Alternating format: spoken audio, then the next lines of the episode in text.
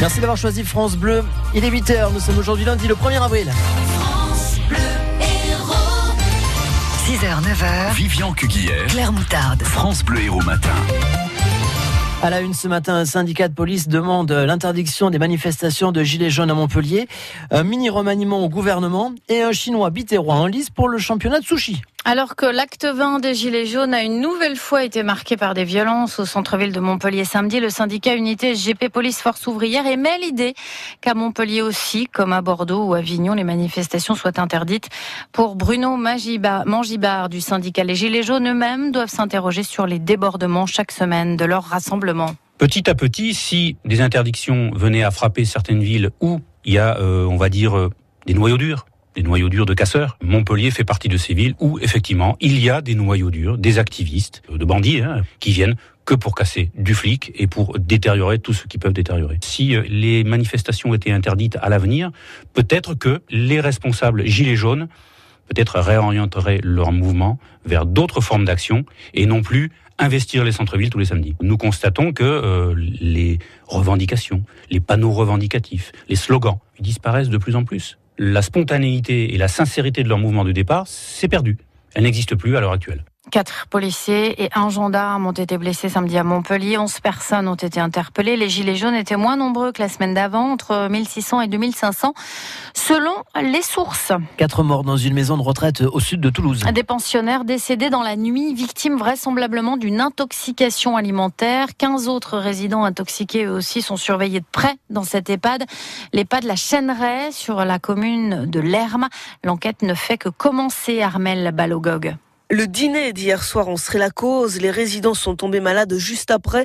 Un choc dans cette EHPAD qui revendique des prestations hôtelières haut de gamme sur son site internet. Les cuisiniers y sont salariés. Tous les plats sont cuisinés sur place avec des produits régionaux, donc sans aucune liaison froide. Pourtant, il s'agit bien d'une intoxication alimentaire selon la préfecture, mais l'enquête ne fait que commencer. Au total, 22 résidents sont tombés malades hier soir, sachant que l'EHPAD compte environ 80 chambres. Il n'y a pas de médecin de nuit, pas d'infirmière de nuit non plus. Les secours ont été prévenus. Ils sont arrivés rapidement sur les lieux, mais quatre personnes sont mortes. 15 autres sont sévèrement intoxiquées et trois légèrement. Elles ont toutes été prises en charge. Leurs familles le sont aussi. Un centre d'accueil est mis en place dans la salle communale de l'Herme. Les familles peuvent appeler l'EHPAD pour avoir des nouvelles de leurs proches. Et une cellule médico-psychique est également ouverte. Une immense bagarre a éclaté à Villeneuve-les-Maglones ce week-end, avenue de la Gare. Ça s'est passé vers 23h dans la nuit de samedi à dimanche. Une trentaine de jeunes en sont venus aux mains, notamment avec des barres de fer. Quatre d'entre eux sont en garde à vue ce matin. Il se pourrait qu'il y ait des mineurs dans le lot. Euh, le motif du conflit n'est pas encore connu. Un parapentiste d'une cinquantaine d'années sérieusement blessé hier en fin d'après-midi à Cabrières, c'est au nord de Pézenas. Il a eu un accident au moment d'atterrir. Du changement au gouvernement. Le remaniement a été annoncé hier soir, quasiment en catimini. Benjamin Griveaux, Mounir Majoubi et Nathalie Loiseau sont partis. Ils sont remplacés par des fidèles, parmi les fidèles du président de la République. Amélie de Montchalin, Cédric O et Sibeth Ndiaye, un signe euh, de rétrécissement du gouvernement Nicolas Ballu. Ceux qui y sont passés le reconnaissent. Être porte-parole du gouvernement, c'est aussi apprendre la langue de bois au quotidien. Sibeth Ndiaye est à la fois réputée pour une certaine rudesse et pour avoir verrouillé la communication de l'Élysée, car c'est elle qui s'occupait des relations avec la presse. Elle est donc une proche du président. Et le nouveau secrétaire d'État chargé du numérique est lui aussi un proche, un conseiller, Cédric O. La députée Amélie de Montchalin, nouvelle secrétaire d'État aux affaires européennes, est une macroniste active à l'Assemblée. Trois nominations qui récompensent la compétence et la reconnaissance du travail accompli, dit-on du côté de l'Élysée. Mais l'opposition se moque et elle appuie là où ça fait mal. Décidément, Emmanuel Macron serait si isolé qu'il ne pourrait plus nommer que ses plus fidèles grognards au gouvernement, dont deux n'ont jamais été élus. Pas mal de changements aujourd'hui. Hein. Une nouveauté dans notre quotidien, la baisse du, du, prix du gaz, un peu moins de 2% en moyenne. Euh, la revalorisation de certaines aides, comme les allocations familiales, le complément famille nombreuse et l'allocation de rentrée scolaire. Le RSA augmente d'environ 9 euros par mois pour près de 2 millions de Français. Euh, du nouveau aussi chez le dentiste avec des prix plafonnés pour certaines prothèses. C'est le début du reste à charge zéro effectif à compter du 1er janvier prochain. C'est aussi la fin de la trêve hivernale. À partir d'aujourd'hui, les locataires qui ne paient pas leur loyer peuvent être expulsés. En 2017, selon la Fondation Abbé Pierre, plus de 30 000 locataires ont été expulsés effectivement, avec intervention de la police. C'est 46% de plus qu'en 10 ans.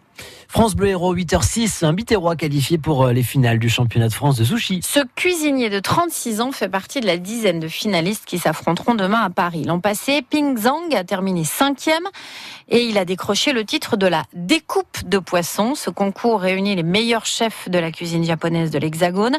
Ce jeune patron du resto Osakaya s'entraîne tous les jours. Le parcours d'un Chinois qui a appris la cuisine japonaise en France avec Stéphane Pocher. Ping a tout appris sur le tas. Aucune formation en cuisine, quelques notions familiales avant d'arriver en France. Après la plonge dans un restaurant japonais pour payer ses études, c'est un maître sushi renommé qui lui a enseigné les techniques en cuisine. Il a l'impression d'être un artiste. La cuisine japonaise, c'est vraiment très raffiné.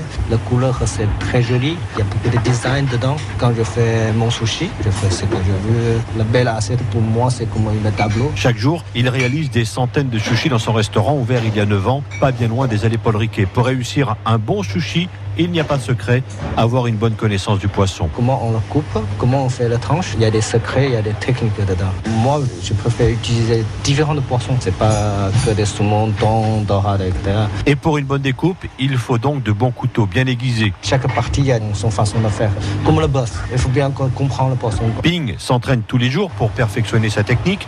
Dès qu'il a un moment dans sa longue journée au restaurant entre 7h et 1h du matin, il essaie de trouver et mélanger les saveurs. Pendant le travail, je vais essayer beaucoup de recettes pour satisfaire mon client, changer le menu chaque mois, chercher une nouvelle recette, chercher une nouvelle idée. Ça m'a entraîné dans la vie. L'an passé, ce père de deux enfants a remporté le titre de découpe. Champion de France serait une consécration cette année.